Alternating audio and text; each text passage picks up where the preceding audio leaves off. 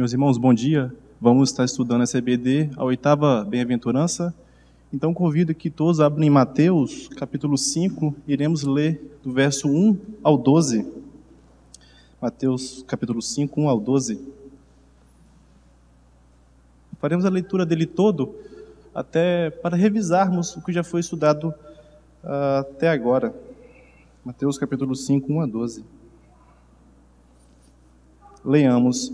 Vendo Jesus as multidões, subiu ao monte, e como se se assentasse, aproximaram os seus discípulos, e ele passou a ensiná-los, dizendo: Bem-aventurados humildes de espírito, porque deles é o reino dos céus.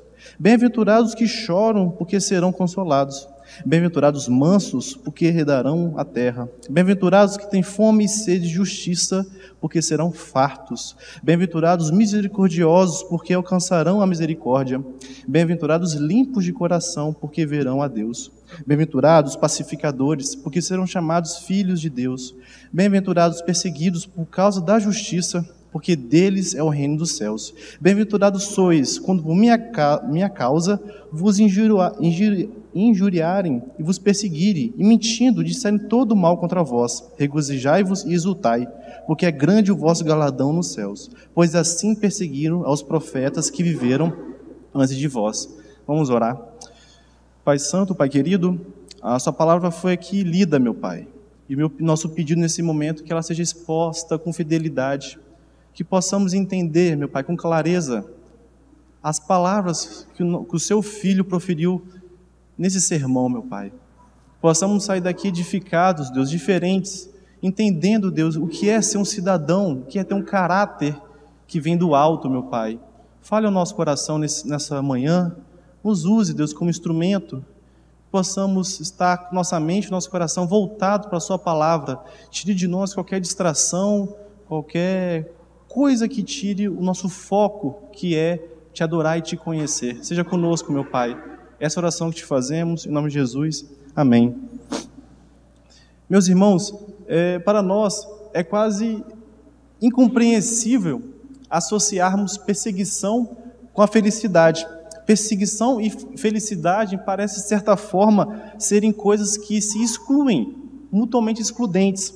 E talvez seja essa seja essa mais um dos grandes paradoxos, paradoxos que tem no cristianismo. Mas Jesus termina a, a bem-aventurança dizendo que o mais elevado grau da felicidade está ligado à perseguição.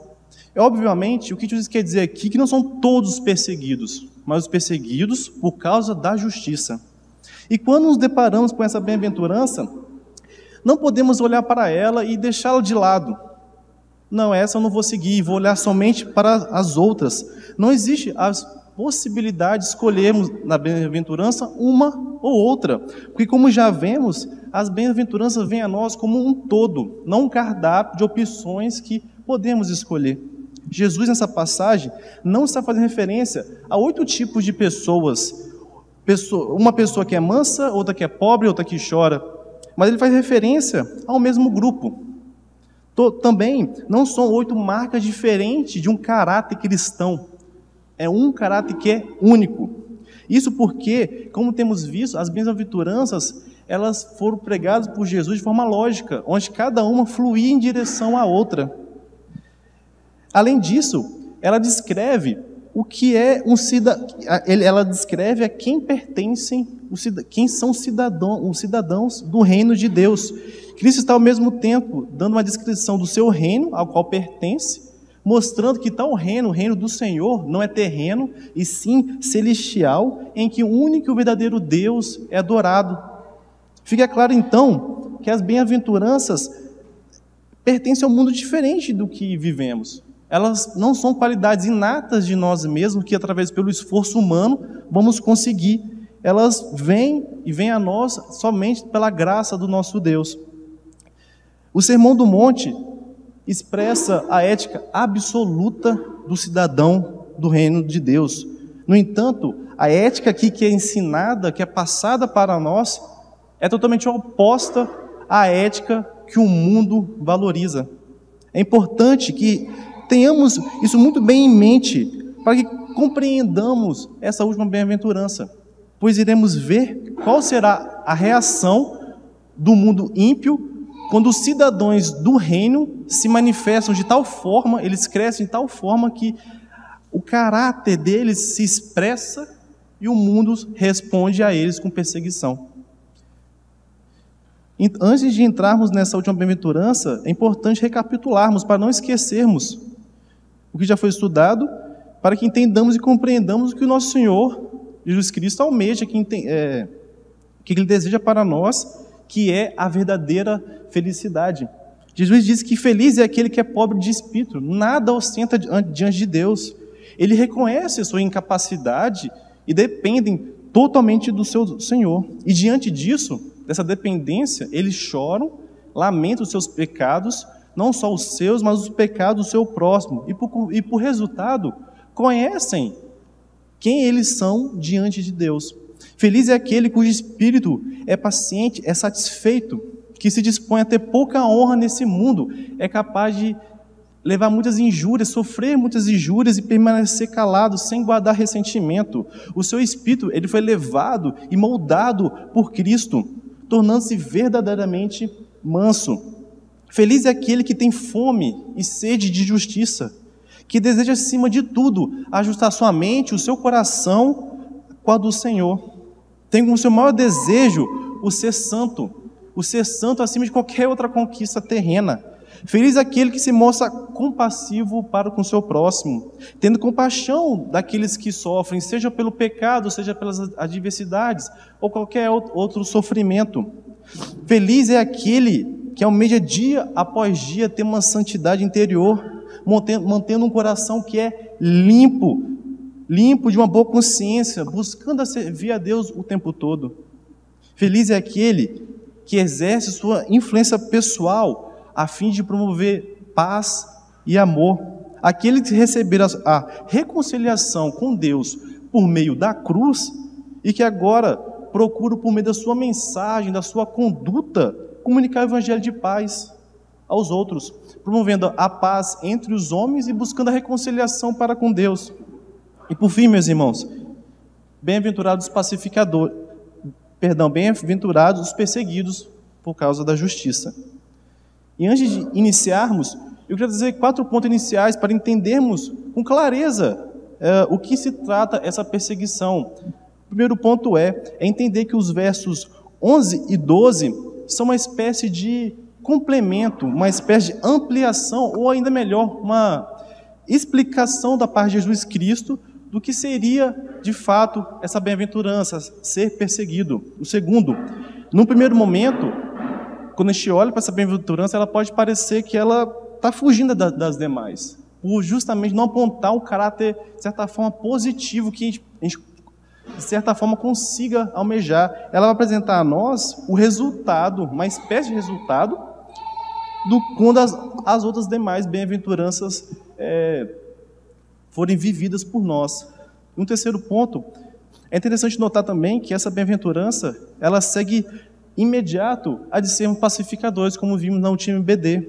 Haja vista que quando nós trazemos a verdadeira paz a esse mundo, nós podemos pensar que seríamos aplaudidos, seríamos bem recebidos com a paz do mundo, com a paz de Cristo, perdão. Mas, como veremos nessa bem-aventurança, é justamente o contrário. Seremos, seremos incessantemente perseguidos. E quarto e último, é, parece que Jesus dá uma certa ênfase, ele fecha o ciclo dessa bem-aventurança, falando a, a promessa, a mesma da primeira aventurança, que é herdar o reino dos céus. Com isso, parece que ele traz um, é, uma característica que é, seja do reino, essa é a sua maior preocupação, sermos do reino. E assim como temos feito quanto às outras bem-aventuranças, é interessante o que, mostrar o que ela não significa para que possamos entender qual é a real motivação por trás dessa bem-aventurança. Meus irmãos, esqueci de me falar do início, mas caso alguém tenha alguma participação, algum comentário, é só levantar a mão que eu passo a palavra. Então vejamos o que ela não ensina. Ela não ensina a nós que bem-aventurados os perseguidos por causa da sua própria insensatez. Não seremos perseguidos por, por não termos tato, não termos cuidado com nossa vida, com nossas ações, por gerarem mal-estar ou confronto com o mundo. Não seremos perseguidos por causa disso. Seremos sim, mas não por causa da justiça. Nem ainda por sermos pessoas difíceis, pessoas muitas vezes chatas, carrancudas, pessoas de difícil relacionamento, pessoas totalmente críticas. Nem mesmo por faltar sabedoria, faltar sabedoria em proclamar e anunciar o Evangelho, sermos testemunha. Eu queria trazer um exemplo. Uh, temos visto muitas pessoas falecer por causa do Covid, por causa dessa pandemia, pessoas famosas, políticos. E muitas vezes, quando somos inseridos nessas rodas de conversa, perguntam qual a nossa opinião, a primeira coisa que falamos é: aquela pessoa vive em pecado, né? Ela vai para o inferno. Ok, nós sabemos qual é a consequência de uma vida sem pecado, sem Jesus Cristo. Mas às vezes não é necessário falarmos dessa forma. E às vezes falamos só isso, esquecemos de falar do Evangelho, do Evangelho que traz paz, do Evangelho que traz consolação para nós.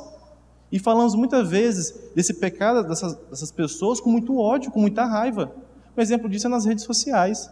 Quando a gente vê algum famoso que vê falecer, a gente abre os comentários vemos muitos cristãos, palavras duras, muito duras, de condenação. E você não vê que a glória é para Cristo. Eles não apontam a cruz, eles só apontam o pecado. Temos que apontar perfeitamente, mas temos que apontar o Evangelho de forma completa. Precisamos entender que há uma distinção entre sermos ofensivos de maneira, de certa forma, natural, devido ao nosso temperamento, até mesmo da nossa formação pessoal, e sermos ofensivos por sermos pessoas justas em razão da prática da justiça. O que essa bem-aventurança ensina, é, não ensina? Que bem-aventurados perseguidos por defenderem alguma causa. Meus irmãos, por mais que seja difícil é, e delicada essa situação entre separar o que defendem alguma causa, o que defendem, que seguem a justiça, podemos ver que há sim uma distinção entre ela. Muitas vezes, essa causa que, que nos leva a ser perseguida pode ser de cunho político ou de cunho mesmo religioso. Como causa religiosa, eu queria trazer um exemplo. Muitas vezes, é, certas denominações defendem o uso de saia, né, certas vestimentas ou certos não corte cabelo, né? Não cortar o cabelo. E tais pessoas, mulheres, meninas, em ambiente escolar, de faculdades, são ridicularizadas. E muitas vezes elas acham que essa perseguição é motivo da justiça. Não é, é por causa de alguma causa. Como causa política, nós sabemos que devemos levar a escritura a toda visão política, né? Toda visão, todo partido político em prol, mas em prol de um ou outro posicionamento político, não podemos fechar as portas do evangelho. Como assim? Há países que sofrem do comunismo. Sabemos que o comunismo fere a palavra de Deus. Mas não podemos fechar a porta do evangelho para essas pessoas. Não podemos pregar o evangelho às pessoas que estão sofrendo por esse, essa forma de governo e também até daquelas que concordam. Não podemos deixar de falar para tais pessoas. Ser perseguido nas redes sociais por se é, posicionar de forma política em favor de algum outro partido não significa que estejamos sofrendo por causa da justiça. É importante termos em mente que se começarmos a misturar os nossos assuntos políticos, até mesmo religiosos, com a nossa crença, com o ensino verdadeiro de Jesus Cristo, certamente seremos perseguidos por alguma causa e não por causa da justiça. Em resumo, meus irmãos, é o que? A justiça pela qual se, é, somos perseguidos aqui, dessa bem-aventurança, não está em nós mesmos, não está em temperamento, convicções, é, convicções políticas, meios sociais, mas se vivemos fielmente o Evangelho de Jesus Cristo, aí sim será a verdadeira é, perseguição, como veremos agora. Então, o que ela significa? Inicialmente, entendemos que bem-aventurados os perseguidos por causa da justiça significa ser uma pessoa justa, que pratica a justiça e, em último termo, busca diariamente se assemelhar com Jesus Cristo, o seu mestre. Portanto, bem-aventurados são os perseguidos por serem imitadores de Jesus Cristo. Essa palavra a gente ouviu na última EBD, pelo presbítero André. Sermos imitadores. Assim, como vimos no último ponto, a perseguição deve-se por conta da justiça, a qual, como vocês podem ver no versículo 11, no verso 11, está atrelada à pessoa de Cristo. Feliz aquele que é perseguido por se parecer com Jesus. Logo, se trata de uma perseguição motivada única e exclusivamente pela justiça, pois que estão sendo perseguidos buscam viver em harmonia com seu Deus, vivendo em sintonia com a sua santa vontade. Isso é muito claro. Seremos perseguidos por nos assemelharmos a Ele.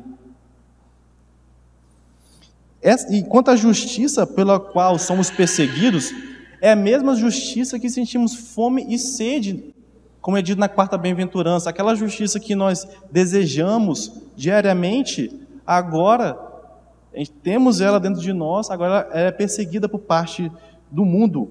Por mais que nos esforcemos para levar a verdadeira paz a esse mundo, o mundo se recusa a viver em paz conosco. Os ímpios não conseguem tolerar aos seus olhos as pessoas que imitam a justiça divina. Eles não conseguem tolerar, então aí nasce a perseguição.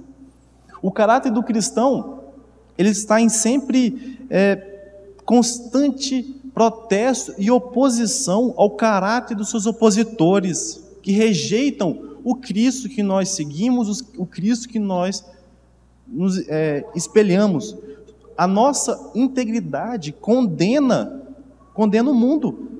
Todas as práticas que o mundo ímpio faz, que desagrada a Deus, em consequência disso, essa condenação de nós, não de vez de, de palavras, meus irmãos, na vez de posturas mesmo, condena eles e dá combustível à hostilidade que tantas vezes nós sofremos. As pessoas odeiam uma vida justa, pois ela, ela, just, pois ela é, expõe a injustiça das próprias vidas. Então, a perseguição, ela pode ser definida também como conflito entre dois sistemas de valores, dois sistemas de valores que são irreconciliáveis e são incompatíveis entre si. É por isso que vemos a afirmação do apóstolo Paulo em 2 Coríntios 6,14, que diz o seguinte: Não vos ponhais em julgo desigual com os incrédulos, porquanto que sociedade pode haver entre a justiça e a iniquidade? Ou que comunhão das luz com as trevas? Um versículo muito forte, mas muito verdadeiro. E por essa razão é que o mundo odeia os filhos de Deus. É esse ódio que motiva a perseguição que essa bem-aventurança fala. Como dito em João 15, 19: Se vos, se vós fosseis do mundo, o mundo amaria o que era seu, de forma até lógica. Como todavia não sois do mundo, pelo contrário, dele vos escolhi para dele vos escolhi, por isso o mundo vos odeia. É muito interessante pensar isso. Nós pertencemos, somos cidadãos do reino, esperando chegar nosso lar. Mas aqui somos verdadeiros cidadãos do reino não somos cidadãos do mundo, então os valores, eles vão vai haver conflito entre eles. E esse mesmo ódio que é direcionado a nós, quando olhamos para a Escritura, foi direcionado a Jesus Cristo no seu ministério terreno, e é muito claro, como vemos em Mateus 10: sereis odiados de todos por causa do meu nome.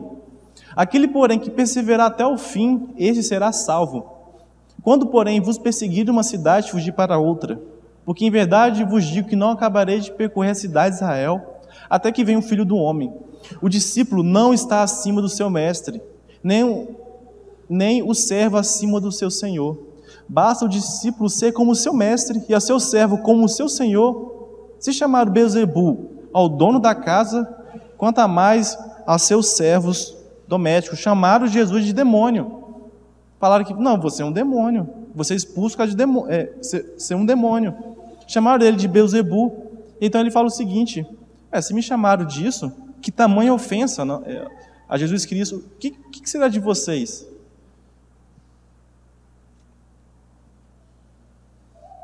Assim, se quisermos verdadeiramente seguir a Jesus, não podemos esperar uma vida que seja tranquila e fácil. Como afirma o estudioso John Stott, a perseguição é um sinal da genuinidade, um certificado da autenticidade cristã. E essa verdade é reforçada no versículo 12: Pois assim perseguiram os profetas antes de vós. No finalzinho do versículo 12. Mas afinal, meus irmãos, qual a natureza dessa perseguição? Como que eles têm perseguido os crentes? Eu selecionei dois modos.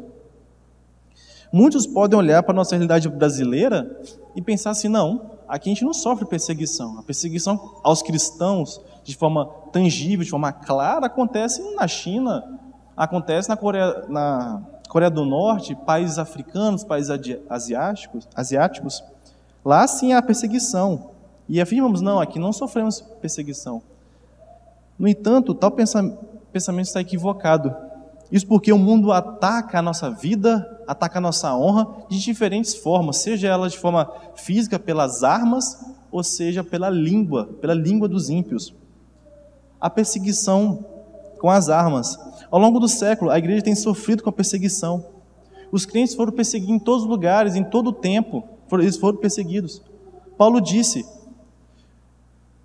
Todos quantos querem viver piedosamente em Cristo Jesus serão perseguidos. Meus irmãos, é uma realidade. Ser perseguido é uma realidade para nós, não há como fugir. Temos, vamos aprender como enfrentá-la, na verdade. Depois de ser apedrejado em Listra, Paulo encorajou é, os, os, os novos crentes, afirmando e mostrando que, através de muitas tribulações, nos importa entrar no reino dos céus. Outra vez, escrevendo aos Filipenses, Paulo disse: porque, fui, porque vos foi concedida a graça de padecerdes por Cristo, e não somente de crerdes nele, a graça de sofrer por nosso Cristo. Nós devemos olhar para a perseguição como uma grande honra, porque nos assemelhamos a ele, sofremos também o que ele sofreu. Em certa medida, sofremos muito menos daquilo que o nosso mestre sofreu. Os cristãos primitivos foram duramente perseguidos, tanto pelos judeus, tanto pelos gentios. E assim tem sido com os cristãos, cristãos fiéis ao longo dos séculos. Como veremos alguns exemplos mais à frente. Espada, meio de tortura, campos de concentração, prisão, decapitação, cruz e tantos outros meios de matar, de perseguir, de ferir o povo de Deus. Mas não só com a, as armas o cristão não é atacado pela, somente pela oposição e pela espada do mundo, mas também pela língua dos ímpios. A língua dos ímpios é condenada como fogo, como veneno, uma, uma navalha muito bem afiada. Como diz o salmista, se referindo aos ímpios, a tua língua é o de plano de destruição, é qual navalha afiada, ó praticadora de enganos. E desse versículo, no versículo 11, podemos extrair três formas de perseguição pela língua. A primeira dela é injúria. Né, o versículo 11 diz o seguinte: Bem-aventurados sois quando, por minha causa, vos injuriarem. Injúria, ela quer, nos traz o significado de jogar algo na cara de alguém, de acusá-la, maltratando ela com palavras vis, cruéis, escarnecedoras. Irmãos, Cristo foi chamado de beberrão foi chamado de endemoniado, quanto mais a nós. João 8 diz: Responderam, pois, os judeus e lhe disseram: Porventura, não temos razão de dizer que é samaritano e tens demônio? Só um detalhe para nos ajudar daqui a pouco: os judeus disseram isso. A igreja da época disse isso: que você tem demônio? Pensaram é, coisas muito horrendas dos cristãos ao longo do tempo. Pensaram que eles eram canibais, imorais, incendiários, rebeldes, ateus. Chamaram Paulo de tagarela, impostor, falso apóstolo. Mas não só por aí. Outra forma de perseguir com a língua é a mentira. Bem-aventurados sois quando por minha causa vos injuriarem e vos perseguirem, e mentindo Mentira, meus irmãos, sabemos que é a arma, a arma do diabo é a mentira, é a negação, é a ocultação, é alterar a verdade que há. Como eu disse, Jesus, chamar Jesus de beberrão, possesso, filho ilegítimo. E por fim, e mentindo disserem todo mal contra vós. Os cristãos serão sim alvos de maledicência. É inimizade, meus irmãos, é inimizade entre a, a serpente e, a, e o, a semente sagrada nessa terra. Vai sempre haver divergência entre esses dois. Como vimos, a língua ela é veneno. Como é dito em Tiago 3,5,6, Salmos, ela é veneno. Ela tem uma capacidade avassaladora para destruir. É como uma fagulha numa floresta, ela provoca destruição total. Ela é um veneno que mata rapidamente. Então, meus irmãos, passemos para ver quem são os perseguidos, quem tem sofrido a perseguição. A perseguição no versículo 10, né, da nossa bem-aventurança, e a perseguição no versículo 11 é dirigida ao mesmo grupo de pessoas, que são os que choram, os humildes, os mansos, os pacificadores. Esses que são os perseguidos. É quando todas as pessoas demonstraram o caráter que Jesus queria mostrar com essa bem-aventurança, é que eles são perseguidos. Vejamos agora alguns exemplos. A começar no Antigo Testamento, Abel, perseguido e morto por seu irmão Caim. Moisés foi severamente perseguido. Davi, muitas vezes perseguido por Saul até assumir o trono. Jeremias foi submetido, submetido a várias vezes a maus tratos. O profeta Amós foi dito para fugir e proclamar sua mensagem em outro local. E Daniel, meus irmãos, eu queria falar só um pouco da vida de Daniel. Daniel sempre manteve firme e fiel quando ele foi levado para a Babilônia. E no, no, no seu livro, depois de muito tempo, a Babilônia já, já tinha caído, já estava em outro reino. O governante viu a integridade, como Daniel era, e colocou ele como governante acima de, dos outros, frente a tanta corrupção. Na Bíblia, meus irmãos, não há relato que Daniel era rude, era cruel, ele maltratava os homens, não há relato. Mas o que acontece? Quando, lemos, fizeram uma cilada, armaram uma cilada para ele e colocaram dentro de uma cova dos leões. Daniel não fez nada com suas palavras, não fez nada. Sua atitude de imitar Cristo o levou para aquela cova. No Novo Testamento temos, temos exemplos. Estevão apedrejado, André amarrado numa cruz para ter uma morte lenta, Pedro ficou preso nove meses, depois foi crucificado, de cabeça para baixo. Paulo, decapitado por ordem de Nero. Tiago, foi morto à espada, a ordem de Herodes Agripa. E o maior exemplo para nós, que é o exemplo de Jesus. Meus irmãos, quando vemos o fim dos apóstolos, é, é de cortar o coração. Todos tiveram mortes muito drásticas, drásticas e do, muito dolorosas. E para nós, o exemplo de Jesus Cristo, que tanto sofreu. E um detalhe que eu quero apontar na vida de Jesus é, que, é o seguinte: é que aqueles que mais perseguiram Jesus, aqueles que pediram a, a sua morte, né, a soltura de, do, é, de Barrabás, foi a própria igreja da época. Foram os fariseus, os saduceus, os mestres da lei.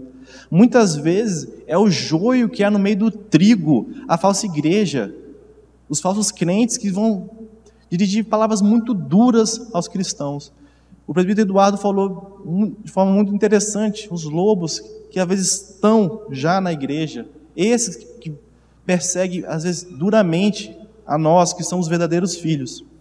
Mas não paramos por aí, na igreja primitiva, eu trouxe aqui muitos exemplos, não, não irei ler todos. A igreja primitiva foi duramente perseguida, os crentes foram expulsos de Jerusalém, espalhados pelo mundo. Nero iniciou uma o imperador Nero uma perseguição sangrenta a todos eles contra a igreja. Crentes eram jogados à boca de leões famintos na, na Líbia, outros queimados em, fo, em fogueiras. Os crentes eram untados com resina e depois incendiados vivos na estrada para Roma, para iluminar o trajeto para chegar em Roma. E, eu acho que está bom, mas tem, temos outros exemplos. Ao longo dos séculos, meus irmãos, os crentes sempre foram perseguidos pela intolerância e pela inquisição religiosa. Alguns pré-reformadores foram chegar a ser queimados vivos, como John Hus. Lutero ficou trancado, teve, teve, teve, precisou ficar trancado no mosteiro. Os calvinistas franceses, chamados huguenotes, foram perseguidos e assassinados na França com crueldade indescritível. Estou mostrando, meus irmãos, que ao longo da igreja, a igreja primitiva, depois sempre houve perseguição, e sempre da pior forma. Mas trazendo para nós, para não falarmos que essa perseguição não acontece conosco. Na atualidade, vemos que somos zombados por não tirarmos proveito de alguma situação ilícita no nosso meio de trabalho. Somos motivo de riso quando não nos submetemos a chamado né, jeitinho brasileiro. Somos tidos como tolos quando não colamos em provas ou, ou em testes. Ridicularizados por buscar o sexo apenas no casamento. Questionados por disciplinarmos nossos filhos. Meus irmãos, eu acredito que todo mundo aqui tem um exemplo para contar. Tentei trazer alguns, na minha, ver na minha realidade, mas os exemplos são enormes. Temos sofrido perseguição, e muitas vezes é mais pela língua, falar mal de nós, usando da mentira.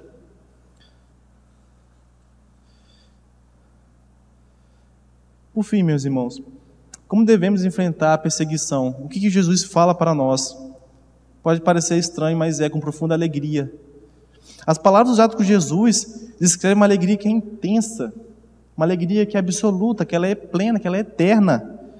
Essa felicidade, ela não é circunstancial, não está ligada às situações da nossa vida. Ela vem do alto, ela vem de Cristo. Ou como dito no versículo 12: regozijai-vos e exultai essas, essas duas palavras nos trazem o sentido de pular de alegria, de saltar de tanta felicidade. Interessante, meus irmãos.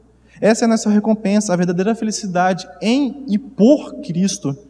E também, como dito ainda no versículo, é grande o vosso galadão nos céus.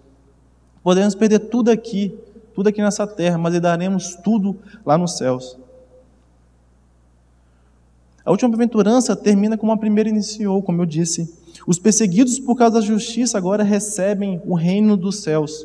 Aqui eles podem perder bens, podem perder a vida, podem perder a sua honra, mas receberão um, um reino que é eterno, que é glorioso, que dura para sempre. Os sofrimentos do tempo presente não se comparam às glórias do porvir como é dito em Romanos 8,18. Porque para mim, tenho por certo que o sofrimento tempo presente não pode ser comparados com a glória a ser revelada em nós. Que visão era essa que o apóstolo Paulo tinha do reino? O que Paulo, o apóstolo Paulo sofreu? Mas ele falava: olha, lá na frente há uma coroa que me espera. Os perseguidos podem sofrer as mais vis perseguições mas eles são confortados, consolados com a certeza de uma herança que é incorruptível e gloriosa, como Hebreus traz para nós. Eles são filhos e herdeiros da pátria celestial. E um dia teremos a honra de ouvir o nosso Jesus. Então dirá o rei aos que estiverem à sua direita: Vinde, benditos de meu Pai, entrai na posse do reino que vos está preparado desde a, desde a fundação do mundo.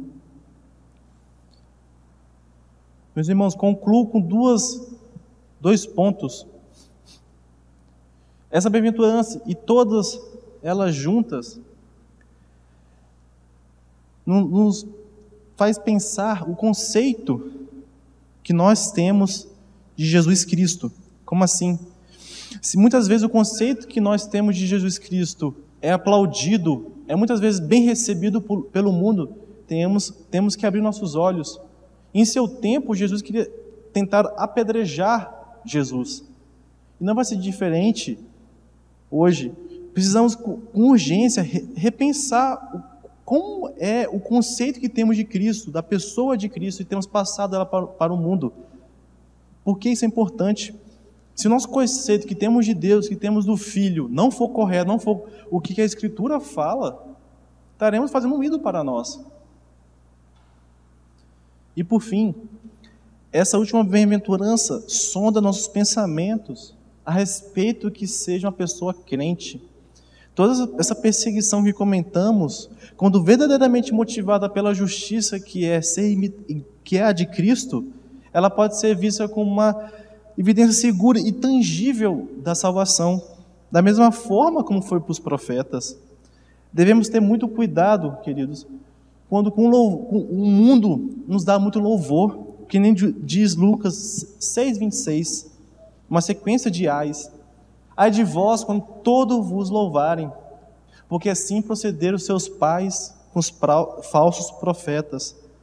Podemos ter a ideia que o crente fiel é aquele que agrada a todos, que nunca é ofendido ou é perseguido. Mas essa bem-aventurança não faz entender que o verdadeiro, verdadeiro crente vai ser sim perseguido e que muitas vezes não será louvado por aqueles que estão à sua volta.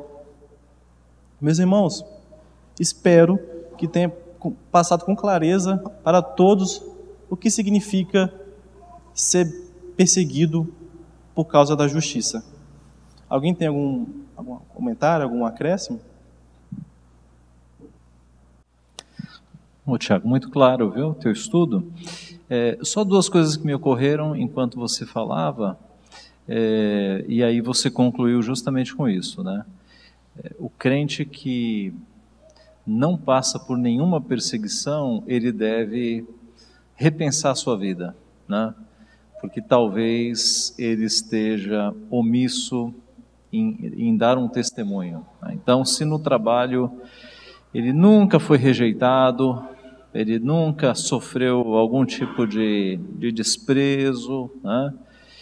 Ele deve de fato analisar se, se as pessoas sabem que ele é crente e se o comportamento dele é de cristão, né? ou na família, se ele nunca sofreu, uma rejeição na escola. Então, porque os versículos que você demonstrou mostram que é natural né, o crente sofrer perseguição. E uma coisa que me ocorreu também é que eu conheço vários crentes e pastores que são perseguidos. Né? Perseguidos por conta da sua posição mais firme, mais, digamos, mais apegada às Escrituras, de não tolerar o erro. E eu nunca conheci um cristão perseguido que, por causa da perseguição, tenha se tornado mais fraco. Nunca. Todos os cristãos que eu conheço que foram ou sofrem perseguição, eles se tornam mais fortes, sempre. Então, esse é um benefício né, de sermos perseguidos. Além de sermos bem-aventurados e entrarmos no rol dos profetas e dos apóstolos que foram perseguidos antes de nós, nós temos o benefício de nos tornarmos mais fortes. E eu lembrei de Tiago. Tiago capítulo 1, verso 2. Meus irmãos, tende por motivo de toda alegria o passardes por várias provações, sabendo que a provação da vossa fé, uma vez confirmada, produz perseverança, perseverança. É por isso então que aqueles crentes que são perseguidos, eles se tornam mais fortes, né? E eles vão se tornando por Deus mais preparados para novas perseguições, né? para suportar perseguições que possivelmente os novos da fé não não uh, não conseguiriam. Né? Então isso é uma bênção também, né? Deus nos permite passar por determinados sofrimentos, mas para nos aperfeiçoar, nos tornar mais fortes. É uma bênção então sermos perseguidos pelo nome de Cristo.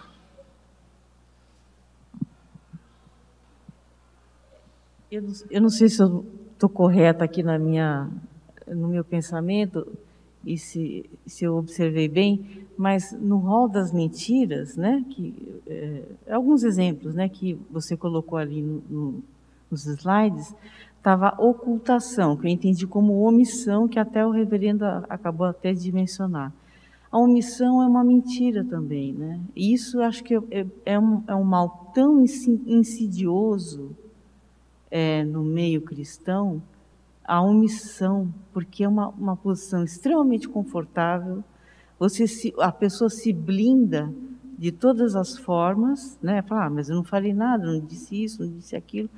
Mas o deixar de falar a verdade é uma mentira. E isso é, é, eu tenho reparado. Era só essa observação. É, eu tenho um exemplo na nossa igreja, um, meu irmão que contou o seguinte: depois de muitos anos trabalhando, mesmo no mesmo escritório de advocacia, não sei qual foi o motivo, ele falou que era presbiteriano com um colega dele.